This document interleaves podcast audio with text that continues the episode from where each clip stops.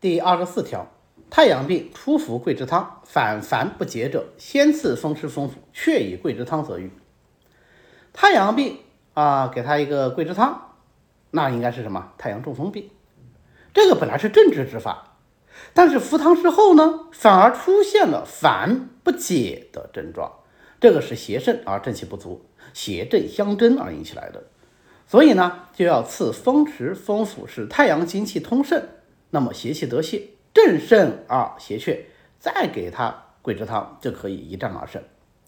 本条呢有几点需要注意的地方啊，第一个，服桂枝汤，但是反而出现了烦不解的不适症状，我们一定要分析啊，到底是变质有误还是邪肾传经。第四条讲传经的表现，他说破欲吐若造烦，脉数急者为传也。这个烦不解会不会是弱燥烦的表现呢？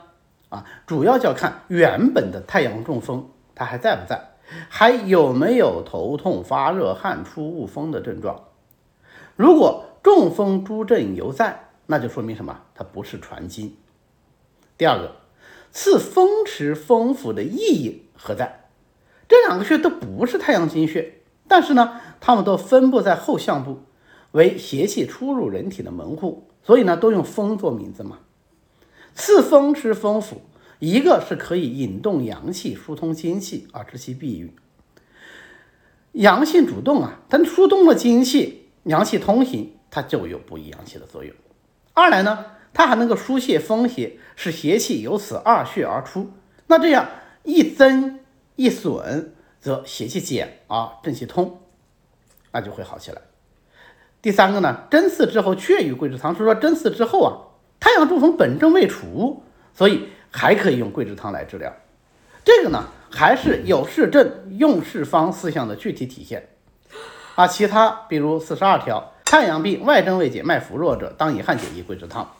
第五十七条，伤寒发汗已解，半日许复烦，脉浮弱者，可更发汗，宜桂枝汤。啊，等等这些条文。都是这样的，无论啊这个病后经过什么什么治疗，只要还有桂枝汤表现的，就都可以用桂枝汤来进行治疗。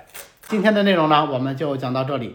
我最近呢出了一本新书《一起读内经》，这本书呢以比较浅显的语言讲解了《黄帝内经》里的主要内容，还是比较贴合临床实用的，在全国各大书店和网络书店均有销售啊。谢谢大家去支持。